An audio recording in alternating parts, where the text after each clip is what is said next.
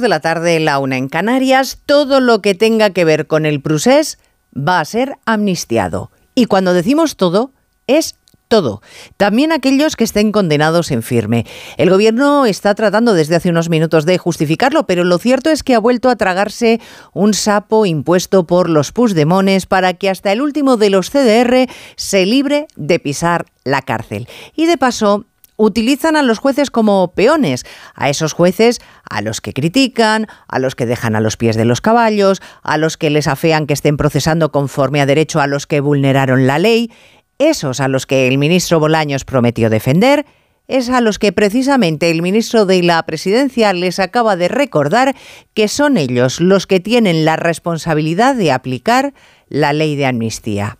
Enredarlo todo, enmarañarlo todo.